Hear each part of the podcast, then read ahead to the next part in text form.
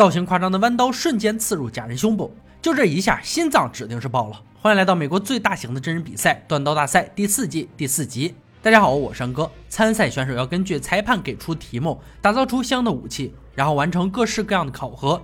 冠军可以获得一万美金的奖励。二帅、老白、乐哥等三位评委准备就绪。本集的四位挑战者陆续登场：布莱恩、克雷、马克、保罗。节目组精心设计了比赛，用来测试他们锻造技巧的每一个层面。共有三回合，每回合淘汰一人，最后留在场上的便是冠军。第一回合的任务是锻造一把爪刀，爪刀是一种弯曲的短刀，握法通常是反握，内外侧曲线必须足够锋利。此外，还必须有完整的指环，以及双刃和超前的曲线。铁砧上摆着螺旋弹簧的一段，是节目组给挑战者准备的材料。十分钟设计，三小时锻造，计时开始。布莱恩觉得更锋利的角度能让爪刀释放出更强的力量。克雷的设计基本上就是即兴发挥，毕竟他没有做过这东西的经验。马克的计划是设计传统形状。保罗熟悉爪刀，并且非常喜爱，他要做出与众不同的作品。设计完毕后，赶紧着手锻钢。处理弹簧钢是很困难的一个环节，首先将漆拉直才能做刀。马克把切割的一部分弹簧钢加热后拉伸。乐哥觉得长度有点过头。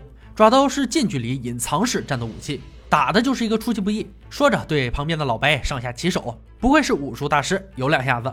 保罗已经断好刀型，正在做指环孔，这个部位能控制好抓刀的关键。为刀身塑形这一步骤，花费了选手们大部分时间，尤其是对场上工具不太熟悉的布莱恩，他还是习惯手工锻造。马克的刀身有些厚，刀柄握起来也过长，但指环已经打好，只能祈祷评委们的手大些了。保罗作为唯一有过制作爪刀的选手，进度最快。已经开始对刀进行热处理了，时间仅剩半个小时。布莱恩却在改变刀身形状，增加曲度。这么大的曲度让钢坯看起来更像钩子，不知道能不能达到标准规格。克雷此时已经完成淬火，马克却还在研磨机处徘徊。他不满意刀柄的长度，也不满意指环周围的金属厚度。十秒倒计时响起，布莱恩与马克终于进行了热处理。这样一来，可没时间给他们做最后打磨了。布莱恩首先呈上自己的作品，这把爪刀貌似能在攻击时直接插入敌人的身体，刀柄过长，使得握起来手感很怪异。克雷的爪刀乍一看挺像样，凑近一看会发现太大了。马克的刀子正常抓握没问题，但放入指环会分割手指，很难拿好。最后，保罗的爪刀是四个人中最标准的，尺寸、对称度、手感等等都很好。不过二帅发现指环金属很薄，这里应该是最厚重的部分才对。如果说有一个人肯定能晋级，那肯定还是保罗。其次是克雷，他刀身形状是最好的。如果能妥善的缩短刀柄，这把刀将会是一匹黑马。剩余的两位刀匠中，布莱恩的刀爪看起来简直是世界末日，对齐度差，刀身过薄，握起来硌手。最主要的，它的角度太诡异了。马克的爪刀也是无法对齐，且指环孔太小，会硌伤手指。两把刀都不怎么样，但肯定是马克的最差。那么第一回合的结果出炉，马克将成为首轮被淘汰的选手。武器是用来对付敌人，而不是伤害自己的。基于这一点，马克走得不冤。三位精英刀匠进入第二回合，任务是设计制作刀柄，使手中的刀片变成功能齐全的武器。三个小时的时间，计时开始。保罗这一轮有两个重要任务：安装刀柄和打磨指环，最好是在里面铺上氧化层，使之变得舒适。布莱恩的武器必须大幅修改，他切除了刀柄的指环，磨短刀柄，随后再把切掉的指环焊接上去，这可是非常非常大胆的做法。好在结果是喜人的。马克也要修正他的刀根长度，做法与布莱恩如出一辙。切掉指环，缩短刀柄，再进行焊接，最后使用喷灯让焊接部位正常化，保证强度。做完这些步骤，时间刚过去一个小时，他没有足够的时间制作刀柄，而保罗就更加闲适了，甚至有功夫看看对手们进行的如何。一切进行了本来很顺利，布莱恩却因为无法熟练的使用研磨机，导致他的刀刃被损毁，这是个灾难性的事故。现在看来，时间可就有些不够用了。相比之下，克雷在这一环节表现的就很稳定，顺利做好刀柄后，还有时间磨磨刀。倒计时结束，挑战者停手。首先由二帅进行强度测试，他会尝试把爪刀敲入硬木木钉三次，如果刀身有问题就会开裂，反之亦然。布莱恩先来，不用两下，一棒槌爪刀便深深嵌入木钉，刀身没有任何损伤，测试通过。接着是克雷，同样一锤定音，干得漂亮。最后是保罗。轻轻松松干掉木钉，刀身没有任何淬火温度过高而出现的问题。接下来是锋利度测试，乐哥会拿着爪刀多次攻击火腿，布莱恩依旧是守卫。乐哥手握爪刀上下翻飞，火腿上的痕迹不断增加，锋利的刀刃足以造成损伤，但刀柄太窄，指环太大是个问题。克雷紧随其后，同样的一套动作看起来也要顺畅不少。刀柄有点厚，但不影响刀刃像剃刀般锋利。自信满满的保罗最后登场，可以看到乐哥在火腿上切割出来的伤口更深，这就说明他的爪刀更快，刀柄指环恰到好处，好刀。测试结束，评委组已经了解三把爪刀的性能，第二回合的结果随之出炉。布莱恩的刀未能过关斩将，指环位置与刀身角度是他落败的主要原因。经验是一个刀匠必不可少的东西，他还年轻，未来可期。恭喜克雷与保罗晋级第三回合，他们距离冠军头衔与一万美金只差一步。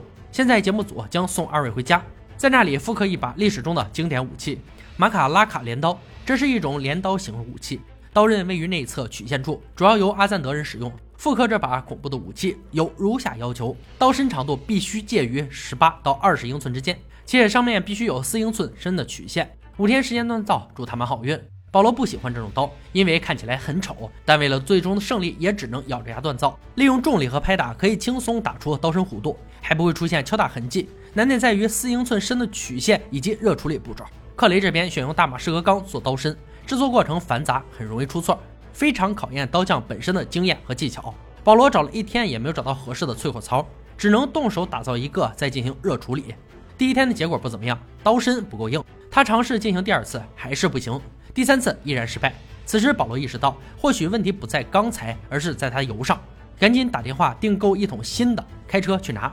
克雷于第三天完成塑形，开始淬火，一次成功，非常顺利。他高兴地拿着镰刀进行测试。好家伙，你这处理的快，断的也快呀！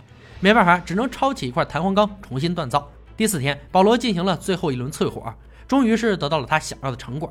克雷用一天时间做出新的刀身，在时间还剩二十个小时时进行淬火。幸运的是，这次真的成功了。这次比赛还真有点势均力敌的感觉。完成任务，回到赛场，克雷的镰刀用弹簧钢制成。保罗的选材和克雷一样，那么赶紧开始本轮测试环节吧。首先由乐哥进行杀戮测试。克雷的马卡拉卡镰刀先来，乐哥左右挥舞，将假人砍得遍体鳞伤，每一下都能造成致命伤害。挥舞起来很轻松，刀锋锐利无比，好刀。下面是保罗，同样的一套连招，假人同样受伤严重，速度上克雷占优，力量上保罗拔尖。接下来是强度测试，老白将用二人的作品分别攻击盾牌四次，以测试武器的强度和耐久性。还是克雷先来，老白奋力向盾牌边缘砍出四刀，一个大大的豁口成型。刀身没有任何损伤，做得很好。轮到保罗，一样在盾牌留下很深的痕迹，刀身刀刃都完好无损，干得漂亮。最后是锋利度测试，这一项交给乐哥，他会用西瓜进行模拟斩首。横劈竖砍过后，克雷的镰刀将两个西瓜一分为二，平衡感很好，完全没有问题。保罗镰刀在这一测试中遇到滑铁卢，横切那一下没能切开西瓜。三项测试结束，两把镰刀的表现基本不相上下。保罗的刀有很多细节，刀柄的编织皮革，刀身的凹槽设计，这些做的都很棒。克雷的刀外观可能略有不足，但舞起来真的非常舒服，让乐哥赞不绝口。冠军只有一位，评委组忍痛做出决定，克雷将成为本届的最后胜者。保罗因为锋利度测试的表现略逊一筹，遗憾退场。不过他前两轮精彩表现足以证明，他绝对是一位技艺精湛的刀匠。以上就是断刀大赛第四季第四集的内容。提起本集的神秘武器镰刀，大多数人可能首先想到是农用工具，那玩意儿收割起庄稼那就一个快。但其实欧洲这两千年以来一直都用镰刀做正规武器，而使用马卡拉卡镰刀的阿赞德人，则主要生活在刚果、中非共和国、南苏丹等地。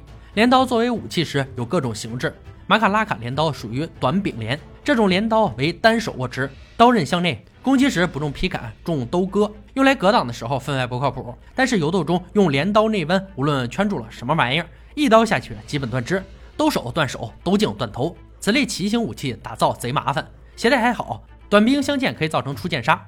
然而大规模作战可能就跟闹着玩一样了。好了，今天解说到这里吧，我们下期再见。